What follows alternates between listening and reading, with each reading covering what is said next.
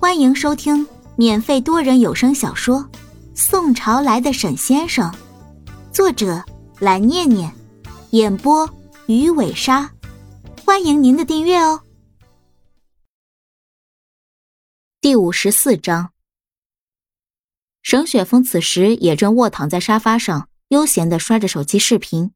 杨小兵见势，坐在了沈雪峰的腿上，拿起刚拿出来的蛋糕，准备喂给沈雪峰吃。还没等沈雪峰把嘴完全张开，手机铃声便响了起来。沈雪峰拿起手机一看，是宋伦打过来的电话。沈雪峰没多想，便接听了电话。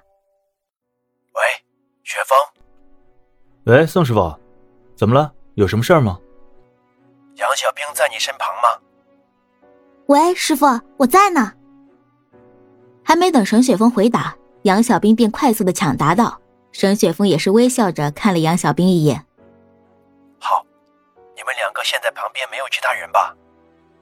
只听到宋伦的语气变得严肃了起来，两人也开始意识到宋伦有重要的事情要说，便打量了一眼四周，确定没人后，沈雪峰回答道：“没人，您说。”宋伦的语气变得更加的凝重了起来，说道。那个叫叶海的人的资料我已经找到了，这个人不简单。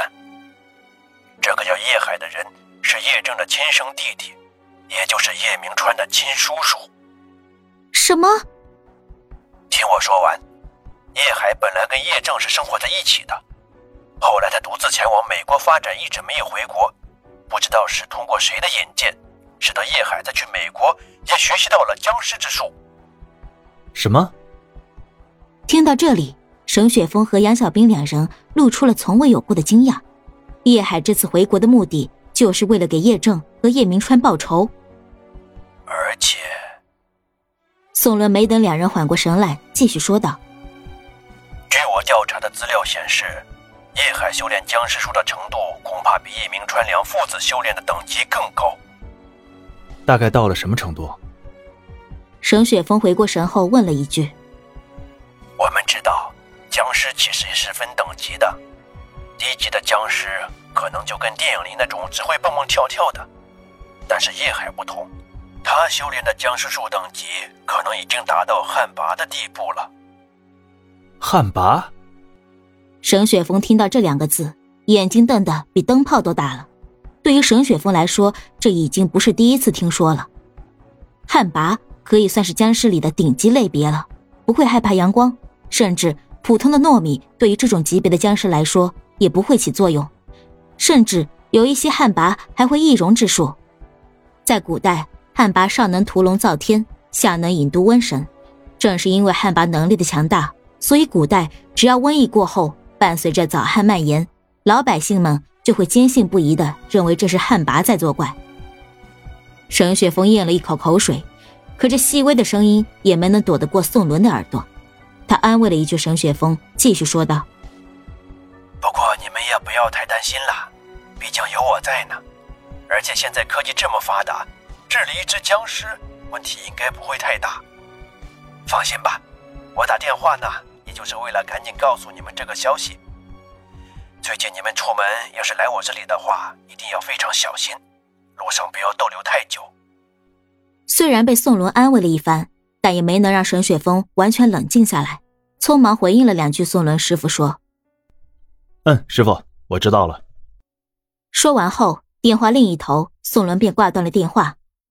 沈雪峰听到电话挂断后的声音，仍然还是在目光呆滞的看着手机，若有所思。杨小兵见到情况不对，便伸手把沈雪峰的头朝自己掰了过来，瞪大了眼睛，调皮的问道：“怎么了嘛？宋伦师傅都挂电话了。”你怎么还在看手机呢？没事儿。沈雪峰为了不让杨小兵担心，也只能应付的回答着。其实沈雪峰的内心早就已经思绪万千了。杨小兵不知道事情的严重性，可沈雪峰心里明白的很。现在的叶海都已经修炼到了旱魃的地步了，可是他们两个还都只是茅山术小白等级的人。如果等叶海修炼到了江吼的地步，到时候……就算是他们两个都精通茅山术，也没法再跟叶海抗衡了。江吼是僵尸的最后一级，比旱魃的地位更高，能力更强。旱魃也许只是会带来一些灾难，可一旦继续修炼到了江吼的地步，便等同于拥有了与神抗衡的能力了。古时的江吼只能通过漫长的时间修炼，需要数千年甚至更久。但是现代科技的进步，已经可以通过技术手段和吸食现代人精良的血液，大大提升修炼速度。所以叶海如果修炼的快的话，也不是没有可能可以修炼到江吼的地步。为了不让杨小兵担心，沈雪峰赶紧调整好了自己的心态和面部表情，恢复往常的温柔，对杨小兵说：“小兵，从今往后我们得努力加快修炼进度了。毕竟刚才宋师傅说的这个语气，也能听得出来事情不简单。不过你放心。”说完后三个字，沈雪峰的表情变得更加温柔起来了，微微一笑说。你放心，我肯定比你更努力学习法术，然后来保护你。杨小兵听完这话，瞬间就开始不服气了，嘟着嘴巴说：“你瞧不起谁呢？你这话的意思就是我比你笨，学的没你快喽？哼！”说完便歪过了头，假装和沈雪峰生起气来了。哈哈哈！你个笨蛋！行行行，你最聪明，以后就让你来保护我好了。说完，摸了摸杨小兵的头，哼，这还差不多。杨小兵依旧是不服气的嘟着嘴。